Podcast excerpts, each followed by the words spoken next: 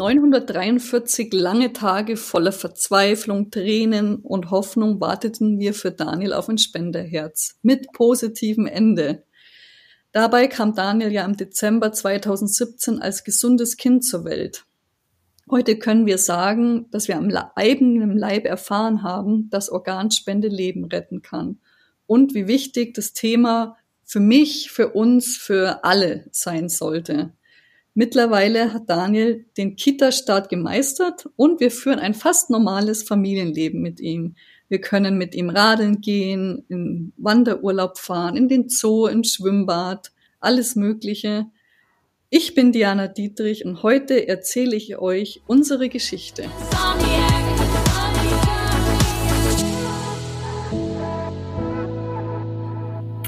Ja, liebe Hörerinnen und Hörer da draußen, es ist wieder Podcast-Zeit bei Deine Lieblingsmenschen. Ich begrüße heute Diana von dem Account Herzbube Daniel. Schön, dass du da bist, Diana. Ich hoffe, es geht Hallo. dir gut. Ja. Und äh, möchte ganz gerne mit dir heute über eure Geschichte sprechen. Und du hast es im Intro ja schon einmal kurz durchklingen lassen. Ähm, Daniel ist ja im Dezember 2017 gesund auf die Welt gekommen. Und ähm, dieser Zustand hat dann auch erstmal ein paar Monate angedauert und als er mhm. dann zehn Monate alt war, stellte sich heraus, dass er eine Herzmuskelerkrankung hat. Richtig. Wie war dieser Moment, diese Aufnahme, diese Diagnose? Also das war eine Schockdiagnose, weil ich habe mit allem gerechnet, aber nicht mit so einer schweren Krankheit. Wir haben keine Vorerkrankungen in der Familie. Wir waren ja sehr oft beim Arzt vorher mit Daniel, weil er immer so einen starken Husten hatte. Da wurde dann fälschlicherweise eine Bronchitis diagnostiziert. Heute weiß ich einfach, dass das Herz einfach viel zu schwach war. Und dieser Moment, als wir das erfahren haben, der, der ist eingebrannt in meinem Kopf. Das kann man niemals vergessen wie der Arzt uns angeschaut hat, nachdem er den Ultraschall bei Daniel gemacht hat und gesagt hat, das Kind ist todkrank, das braucht ein neues Herz. Und in dem Moment ist, geht der Boden unter dir auf und du fällst einfach. Ich sag da immer, ich habe wie so ein Nahtoderlebnis gehabt. Ich habe innerhalb einer Sekunde alles abspielen sehen, so in meinem Kopf, so alles Schöne, die Schwangerschaft, äh, mit Daniel spazieren gehen. Und ich wusste, hier kommt jetzt so eine große Schere und die macht einen Cut und das ist jetzt vorbei. Also es mhm. war wirklich ein ganz schlimmes Gefühl zu wissen, dass dein Leben innerhalb einer Sekunde sich komplett dreht und du hörst es halt immer von anderen und denkst dir, mei, die Armen, aber Gott sei Dank, uns passiert sowas nicht. Aber dass es wirklich jeden treffen kann von heute auf morgen, es ist, ja, war sehr, sehr, sehr hart. Ich kann das äh, tatsächlich ein Stück weit nachvollziehen oder beziehungsweise auch nachempfinden. Es ging ja mir und meiner Frau mit ihrer Krebserkrankung genauso. Wir hatten mhm. irgendwann einen Termin und standen da früh morgens vor dem Oberarzt und der guckte uns auch nur unter Tränen an und sagte dann halt, ja, ihre Frau hat Krebs. Mhm. Ähm, ich weiß bis heute noch, wie dieser Raum immer enger wurde. Mhm. Und du kriegst halt, wie du es schon gesagt hast, diese Bilder halt nicht raus. Ja. Dieser, dieser Zustand, Diana, wie lange hat der gedauert, bis der irgendwann gekippt ist, zu sagen, was können wir jetzt tun, wie können wir jetzt gemeinsam diesen Weg gehen und für Daniel kämpfen? Also ich würde schon sagen, über Wochen, wenn nicht sogar fast Monate, war ich, habe ich in so einem Schleier gelebt unter so einer Glasglocke. Ich konnte auch nichts mehr ertragen. Ich konnte äh, Social Media sowieso nicht. Ich konnte kein Fernsehen schauen, kein Radio, keine Zeitschriften. Das war alles zu anstrengend und alles nicht mehr relevant. Und aber natürlich in der Zeit, du willst ja alles für dein Kind machen. Und dann habe ich wirklich nach drei Monaten angefangen mit Instagram den ersten Post zu machen und gesagt, okay, jetzt kämpfe ich, jetzt informiere ich die Welt da draußen. Ja, genau.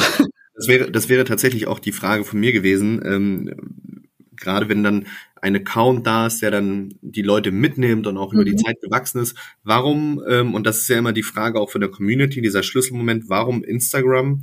Ähm, ist es dann tatsächlich, dass man da irgendwie nochmal so eine Art Anker hat, so einen Rückhalt, wo man, wo man vielleicht irgendwie durch, durch ähm, ja, positives Feedback, durch Nachrichten, die einen ähm, ermutigen, nochmal ein Stück weit aufgefangen wird außerhalb des realen Lebens? Mhm, es war tatsächlich so, dass ich natürlich ähm, hier Dr. Google erstmal komplett durchgegangen bin mit Daniels Erkrankung und ich habe keinerlei Familie gefunden, die das Gleiche durchgemacht hat. Und auch mit dieser Herzmaschine, an, an die Daniel dann angeschlossen wurde. Ich habe lediglich ein Kind von Amerika, aber ich hatte niemanden zum Austausch, außer die Eltern vor Ort. Aber ich wollte ja Geschichten, die ähm, positiv ausgegangen sind. Und dann dachte ich mir, okay, ich habe noch nie so eine Maschine vorher gesehen. Ich habe noch nie gehört, dass Kinder Monate, dann auch Jahre im Krankenhaus verbringen müssen, um ein Organ zu erhalten. Dann geht es ja den anderen Leuten auch so. Wenn ich sowas hätte mal gelesen in der Mittagspause, in der Zeitung, auf dem Weg zur Arbeit, im Radio, dann hätte man auch sich ausgetauscht, auch mit Freunden, mit Kollegen, in der Familie. Aber ich wusste es nicht. Und somit dachte ich mir, okay, dann muss ich das jetzt irgendwie an die Öffentlichkeit bringen? Und natürlich in der heutigen Zeit fragt man sich, zeige ich mein Kind öffentlich und zeige ich es ihm auch in der schweren Stunde? Es war für mich die einzige Möglichkeit, in der Hoffnung natürlich, dass mehr Menschen sich für Organspende ähm, interessieren und sich darüber Gedanken machen und dass vielleicht diese Familie, der so ein schlimmes Schicksal bevorstehen wird, dass sie ihr Kind verlieren, dann an uns denken und die Entscheidung leichter fällt für die Organspende. Hm. Ja, ich ähm, auch diesen Schritt kann ich tatsächlich nachvollziehen, ähm, weil ich habe auch mal angefangen, ähm, auf Instagram mit dem Posten, das ist jetzt auch mhm. schon fast sechs Jahre her. Mhm. Und wenn du dann ähm, so, das war so ein Stück weit ein Elterntagebuch und wenn du da natürlich dann irgendwann wächst und wächst, musst du ja die Entscheidung treffen, äh, zeige ich mein Kind, zeige ich mein Kind ja. nicht. Und das ist ja sowieso erstmal nochmal ein sensibles Thema für sich. Aber ja. ich glaube schon, dass ähm, auch die Entscheidung, die du da getroffen hast, ist jetzt nicht eine gegen Daniel, sondern eher eine für die Organspende. Richtig. Ähm, dass man, wie gesagt, auf das Thema aufmerksam macht, die Öffentlichkeit auf sich zieht. Und ähm, ja, ich bin dabei, der ich habe tatsächlich, ähm, und ihr wart ja einer der ersten Lieblingsmenschen bei mir auf dem Format. Zu mhm. dem Zeitpunkt war das für mich auch komplettes Neuland, dieses Thema, dass mhm. Menschen, Kinder, wenn sie auf ein Organ warten müssen, da äh, im Krankenhaus in Anführungsstrichen leben müssen. Das mhm. ist ja, das habt ihr ja quasi getan, ne? Ja, richtig. Also wir waren ja insgesamt 976 Tage im Krankenhaus. Das sind zwei, über zweieinhalb Jahre. Und als die Ärzte damals zu uns sagten, sie werden eine lange Zeit hier sein müssen, da bin ich wirklich zusammengebrochen und habe zu meinem Freund gesagt, wir können doch nicht Wochen oder vielleicht auch zwei, drei Monate im Krankenhaus leben. Das geht doch nicht. Also auch diese Zahl, das war noch so weit weg. Da war der Durchschnitt dann teilweise ein Jahr, aber Daniel war auch wirklich zu dem Zeitpunkt der am längsten wartende Patient im Krankenhaus. Also was da noch vor uns gelegen ist, das war uns ja überhaupt nicht bewusst, dass sowas auch möglich ist. Also es war wirklich sehr, sehr schwer. Und da hat mir auch das geholfen, eben zu, was zu tun. Nicht nur, nur im Krankenhaus zu sitzen und ihn zu bespaßen, sondern auch irgendwie eine Aufgabe noch zu haben das Thema immer weiter nach außen zu tragen. Mhm. Ich habe im Vorfeld unseres Gespräches habe ich Fragen gesammelt aus mhm. der Community. Ich habe eine Frage, die passt ganz gut äh, jetzt gerade hier in das Momentum rein. Die würde ich einmal vorlesen. Wie sehr hat die Zeit im Krankenhaus dich, Diana, verändert? Das ist ganz schwierig, das von sich selber zu sagen. Ich sage, ich bin doch immer noch der gleiche Mensch wie vorher. Aber wenn man mal so in sich geht, natürlich auch ist man ja auch auf eine Art traumatisiert, nicht nur Daniel, sondern auch wir als Eltern, weil das, was man da erlebt hat, das kann man nicht vergessen, das muss man verarbeiten. Andererseits macht es einen natürlich auch irgendwo stärker. Ja, und ich sag mal, so ein Kämpfergeist, dass, dass das was aus mir rausgeholt hat und geweckt hat. Ich wusste ja überhaupt nichts von diesem Ganzen. Wie nimmt man Video auf? Wie schneidet man das? Ähm, dann kamen ja die ganzen Interviews und Fernsehen dazu, wie redet man vor Menschen. Das habe ich mir alles irgendwie so in der Zeit angeeignet und wusste auch nicht, dass ich das überhaupt kann. Also das hat dann schon was auch jetzt so für das weitere Leben verändert, dass man sagt, okay, ich kann doch vielleicht mehr, als ich dachte. Hm. Ja, ich glaube, man wächst, also es gibt ja dieses Sprichwort, man wächst mit seinen Aufgaben oder auch mit ja, den Herausforderungen. Ja. Ähm, gleichzeitig aber seid ihr sicherlich auch als ähm, Paar und Familie in dieser schwierigen Zeit, in dieser langen Zeit, ja auch nochmal enger zusammengerückt. Ähm, lass uns mal einen kleinen Sprung machen. Du hast es ja gerade gesagt, zwei, zweieinhalb Jahre. Ihr habt äh, sehr, sehr lange auf das Spenderherz warten müssen. Dann eines Tages kam der erlösende Anruf. Ja. Vielleicht magst du uns da einmal kurz mitnehmen. Das, ja, das war natürlich der schönste Tag, den ich auch nie vergessen werde. Eben gegenteilig zu dem Tag der Schockdiagnose. Ähm, mein Partner war im Krankenhaus und hat mir eine Nachricht geschrieben, dass ein Herz für den Luca da ist. Es war damals ein anderes Kind im Krankenhaus. Und es war ich hatte das jetzt, das war das sechste Mal in Folge, dass ein anderes Kind, das womit uns wartet und teilweise auch kürzer da ist, ein Herz bekommt. Es ist immer, man freut sich für die Familie und gleichzeitig ist man traurig, dass man selber nicht ist und auch traurig, weil man weiß, diese Familie wird bald nach Hause gehen und du verlierst wieder jemanden. Und ich war sehr traurig. Dann hat um 10 Uhr abends mein Telefon geklingelt, da war das Krankenhaus dran und die Krankenschwester war da am Telefon und die wollte wissen, wann ich denn ins Krankenhaus komme. Ich habe die letzten Monate beim Daniel geschlafen. Sage ich, ja, jetzt dann bald in einer halben Stunde. Und sie meinte, ich soll doch bitte jetzt gleich kommen. Und ich habe mich schon gewundert, ist Daniel aus dem Bett gefallen, hat er Fieber, was ist denn? Aber sie hat mir keine Antwort gegeben. Ich habe aufgelegt, dann klingelt's nochmal und sie sagt, der Papa soll bitte auch mitkommen. Und das, ich, mir ist wirklich heiß geworden, weil ich dachte, es ist irgendwas passiert, weil ich wusste ja von den anderen Eltern, wenn der Moment da ist, dann ruft es der Arzt an und sagt es einem am Telefon. Hm. Aber nicht die Krankenschwester, man soll ins Krankenhaus kommen. Wir sind da wirklich hochgerannt in den neunten Stock. Und dann geht diese Tür auf von der Station und ich laufe Richtung Daniels Zimmer und da ist eine Traube von Ärzten und Pflegekräften vor seinem Zimmer stehen die da. Und durch diese Masken, die wir diese tragen müssen wegen Corona, konnte ich keinen Ausdruck im Gesicht erkennen. Ich habe nicht gesehen, lachen die, sind die traurig? Und je näher ich mhm. gekommen bin, habe ich Tränen in den Augen gesehen bei den Leuten. Mein Herzklopfen, das wurde immer mehr. Ich stand dann vor ihr, was ist? Und dann hat sie gesagt, ja, wir haben ein Herz für Daniel. Und das war wirklich auch wieder, ich bin auf die Knie gesackt. Ich ich habe nur noch geweint, ich konnte es nicht glauben. Also auch wenn ich jetzt darüber rede, da kommt sofort die Tränen, weil ich, ich habe auch Gänsehaut. Es ist wirklich schöner, wie wenn dein Kind auf die Welt kommt. Da weißt du noch gar nicht, wie viel Liebe in dir stecken kann. Du liebst es sofort, aber die wächst ja. Und das zu wissen, was es wirklich bedeutet, nochmal eine Chance zu bekommen, dass dein Kind leben darf und du es nicht verlierst, es ist so unbeschreiblich also ich habe es ja gerade gesagt, ich habe wirklich Gänsehaut bei dem Moment, weil auch so wie du es beschreibst und das ist ja auch das Schöne in einem Podcast, dass die Leute das da draußen, also die sehen uns jetzt beide quasi nicht, aber mhm. durch diese durch diese Stimmlage und durch das Hören, glaube ich, kann man noch mal diese Situation und diese Gefühle ganz anders äh, transportieren und ich weiß auch glaube ich, schon, mich in die Lage zu versetzen, wie das ist. Du hast es ja gesagt, da war ein, ein anderes Kind, Luca hat auch gewartet und ähm, bei einer Organspende per se liegt ja Freud und Leid immer sehr beieinander. Ne? Es ist immer jemand, ähm, der sein Leben gegeben hat, dann wird ein neues Leben gerettet und so schließt sich ja irgendwo der Kreis. Ist das ähm, bei euch auch der Fall gewesen, tatsächlich, dass ihr keinen Kontakt hattet zu der Spenderfamilie oder kennt man die Spenderfamilie? Das darf man tatsächlich in Europa nicht. Man darf keinen Kontakt haben, man darf nichts darüber wissen.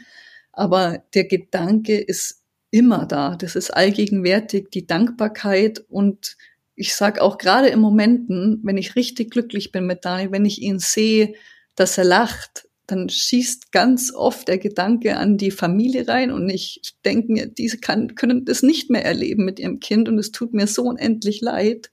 Und ich bin umso dankbarer, dass sie uns trotz ihres großen Verlusts diese Möglichkeit geschenkt haben, dass Daniel und wahrscheinlich auch andere Kinder noch eine Chance bekommen haben. Hm.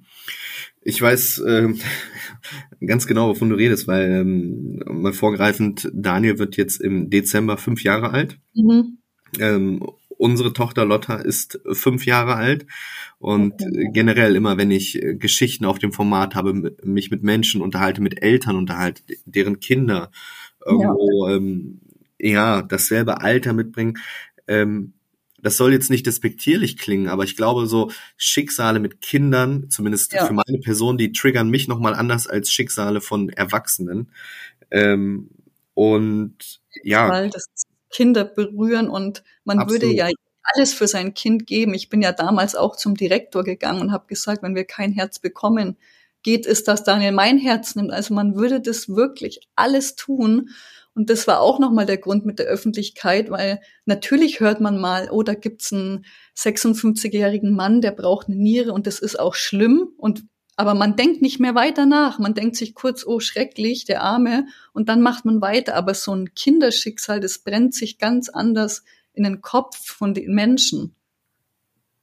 Hm. Und deswegen finde ich, find ich es auch wichtig, das zu zeigen und auch eben den weiteren Weg, nicht nur das Mitleid, wo wir im Krankenhaus waren, sondern auch den Menschen zu zeigen, schaut mal, so gut kann man wirklich auch danach noch leben. Hm.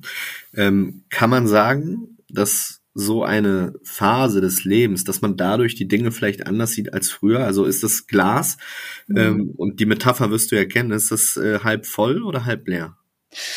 Ja, ich bin halt wirklich ein Pessimist, deswegen ist es bei mir wahrscheinlich immer halb leer, aber ich versuche natürlich ganz anders zu denken. Es gibt so viele Dinge, die für mich überhaupt keine Bedeutung in dem Sinn haben, wo ich mich nicht mehr drüber aufrege, wo ich mich vielleicht hätte früher drüber aufgeregt, ich mir denke, ach komm, ist doch gut, so ganz banale Sachen im Alltag, das, das bringt mich nicht mehr auf die Palme, weil wir haben so viel durch also das, man weiß es schon anders zu schätzen. Du weißt, jeder Tag kann der letzte sein für jeden Menschen. Ob du krank bist, ob du gesund bist und ja, ganz kleine Momente, wie gesagt, nur auf dem Spielplatz gehen, nur dass ich im Auto sitze, in den Rückspiegel schaue und mein Kind dort im Auto sitzen sehe, das bedeutet mir so viel und bin ich unendlich dankbar.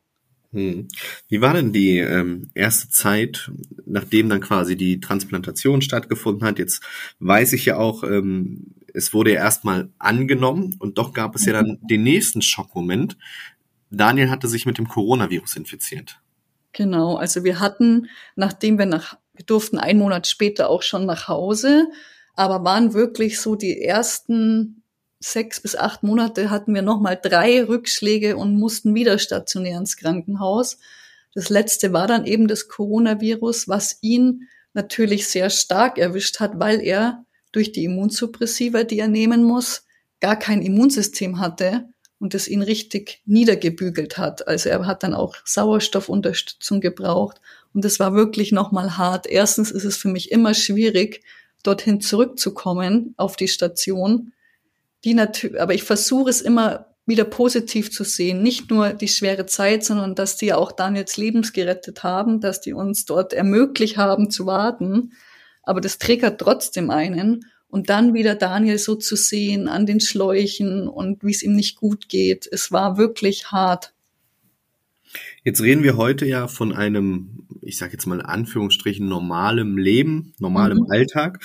Aber ähm, kann es denn sein, dass die Transplantation im Nachgang noch irgendwelche Beschwerden mit sich bringt? Und anschließende Frage auch, wie hoch ist denn heute die Lebenserwartung von Daniel? Also es kann immer eine Abstoßungsgefahr, ist ein Leben lang gegeben. Es ist auch eine große Gefahr durch die Medikamente, die die Patienten nehmen. Haben sie zum Beispiel auch eine hohe Krebsgefahr, weil das ja auch Hämmer sind, die die nehmen. Wir haben wirklich sehr großes Glück, dass Daniel momentan nur zwei Medikamente nimmt, aber es gibt Menschen, die nehmen 20, 30 am Tag. Und Lebenserwartung ist ganz schwierig, denn damals bei dem Aufklärungsgespräch hat man uns gesagt, ja, so im Schnitt zehn Jahre. Und wenn du das als 60-jähriger Mensch zu hören kriegst, ist es schon nicht schön. Aber wenn du das von deinem damals zwei Jahre alten Kind zu hören kriegst, das bügelt dich genauso wieder nieder. Ich bin zusammengebrochen und dann habe ich aber eben ganz viele Kontakte mit selber transplantierten Menschen. Und es gibt keine Statistik mit Kindern. Diese Statistik mit zehn Jahren ist tatsächlich nur mit Erwachsenen. Und Erwachsene sind meistens im späteren Alter erst krank, also Ü50, sage ich mal, mhm. dass die ein Organ brauchen. Es wird halt an alten Menschen gemessen. Und daher kann man das überhaupt nicht sagen. Ich habe mittlerweile so viele Menschen kennengelernt, die schon 20, 30, der letzte war 39 Jahre, lebte aktuell mit einem Spenderherz. Also es ist alles möglich. Ich glaube, man tut immer gut daran, das Leben so ein Stück weit im Hier und Jetzt zu genießen, sofern das immer möglich ist. Ähm, ich habe das, ähm, wie gesagt, die Krebsdiagnose meiner Frau. Wir hatten da auch dann einen gewissen Fahrplan. Dann gab es ähm, die, äh, Erwartungshaltungen, ähm, Diagnosen, wie alt ein Mensch wird, etc. pp.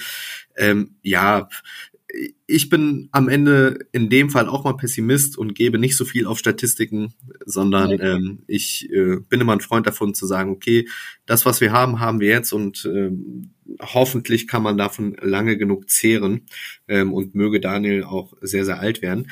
Jetzt äh, wurdest du ausgezeichnet letzte Woche vom Bundesverband der Organtransplantation, ich habe mir das hier aufgeschrieben, mit dem Lebensboten. Ähm, erstmal herzlichen Glückwunsch dazu. Ähm, was genau ist der Lebensbote und ähm, ja, was hat es mit dieser Auszeichnung auf sich? Genau, der wurde mir verliehen eben für diesen Einsatz, den ich trotz der Zeit, wo wir im Krankenhaus waren, vollbracht habe, sage ich mal, und mich für die Organspende eingesetzt habe. Und es hat ja wirklich so ein ähm, rasante Fahrt aufgenommen. Es sind ja so viele Menschen, die wir erreicht haben dadurch, ja, für das soziale Engagement, sage ich mal, das heißt eben der Lebensbote für eine Auszeichnung für Menschenliebe. Eine wundervolle Auszeichnung. Ja, ich bin auch ganz stolz. Ähm, ich habe das natürlich auf Instagram gesehen und äh, freue mich da total dass ähm, die, die Reichweite und wir werden ja euren Kanal ja auch nochmal im Nachgang oder mit der Podcast-Folge auch überall nochmal verlinken und veröffentlichen, ähm, dass die Leute sich das anschauen können, dass da dem Ganzen äh, Rechnung getragen wird und man für die Zeit, die man sich da eingesetzt hat, mhm. öffentlich für das Thema Organspende, dass das irgendwo auch gesehen und anerkannt wird. Jetzt habe ich abschließend, Diana, nochmal eine Frage aus der Community, mhm. ähm, wie denn so die nächsten Jahre aussehen bei Daniel auch in der Entwicklung. Sprich, kann er denn mittlerweile ähm, gut, krabbeln ist ja vorbei, er kann ja laufen, aber kann er denn äh, sprechen? Wie wird er sich entwickeln? Also motorisch hat Daniel viel aufgeholt, gerade das Laufen, die alle Bewegungen. Er hat das Krabbeln nachgeholt. Es ging ja alles nicht mit der Maschine. Ähm, sprechen tut er leider noch gar nicht. Es liegt daran, dass er wirklich sehr stark traumatisiert ist, weil es ist nicht nur auf dieses Herzwarten im Krankenhaus, es ist auch mit vielen Tiefen verbunden, viele Rückschläge viele Schmerzen musste er ertragen und das ist irgendwo noch so tief in ihm. Da hoffe ich einfach, dass jetzt der Kindergarten, dass er jetzt endlich soziale Kontakte hat regelmäßig, dass ihm das hilft, diesen Knoten, was er irgendwo noch hat, dass der mal platzt und er dann auch spricht. Ansonsten kann Daniel wirklich ein fast normales äh, Leben führen. Ich sage immer, es ist ein bisschen zu vergleichen mit einer Schwangerschaft, dass man gewisse Sachen nicht essen sollte wegen den Keimen, so rohe Sachen Salami, Sushi, aber ansonsten, er kann alles auch machen wie andere Kinder auch. Also ich bin sehr, sehr ähm, froh, das äh, aus deinem Mund zu hören, diese Worte, bin aber auch sehr, sehr selig und dankbar, dass du ähm, heute zu Gast warst in meinem Podcast. Denn ähm, ich glaube und hoffe, dass wir mit dieser Folge auch nochmal ein Stück weit mehr und auch andere Menschen erreichen, auch nochmal mit dem gesprochenen Wort. Und Darüber hinaus natürlich Daniels Geschichte. Ähm, wie gesagt, ihr wart einer der ersten Lieblingsmenschen bei mir auf dem Format. Ähm, auch das macht mich natürlich im Nachgang sehr, sehr stolz, denn wir haben hier eine Geschichte und so soll es am Ende auch sein bei den Lieblingsmenschen. Ähm, man ist durch ein tiefes Tal gegangen, man hat aber auch irgendwann am Ende wieder ähm, ja die Sonne sehen können. Es gibt quasi ein Happy End. Ich genau. danke dir für deine Offenheit, Diana, und äh, wünsche euch weiterhin alles Gute und ähm, auch Chapeau vor deinem Einsatz. Vielleicht abschließend von deiner Seite aus ein kleines Plädoyer für die Organspende in Deutschland. Ja, genau. Mein Ziel ist es einfach, dass die Menschen sich zu Hause hinsetzen, mit ihren Liebsten, mit ihren Angehörigen über das Thema nachdenken. Keiner soll zu einer Entscheidung gezwungen werden, aber einfach mal hinsetzen, was möchte man, wenn man selber verstirbt, was möchte man für die Kinder und was würde man auch für sich und seine Kinder wollen, wenn es einen selber mal betrifft, was die Chance deutlich höher ist, als dass man zum Organspender wird. Und das ist das Wichtigste, vorab Gedanken machen, weil man kann von niemandem das erwarten, der in so einer schweren Situation ist, der vorher noch nie darüber gesprochen hat, dann eine Entscheidung zu treffen. Ein sehr, sehr tolles Schlusswort. In diesem Sinne danke ich dir dafür, dass du heute zu Gast gewesen bist. Ja auch. Und ich hoffe, dass wir viele Hörerinnen und Hörer da draußen erreichen werden. Vielen, vielen Dank, Diana. Gerne. Tschüss.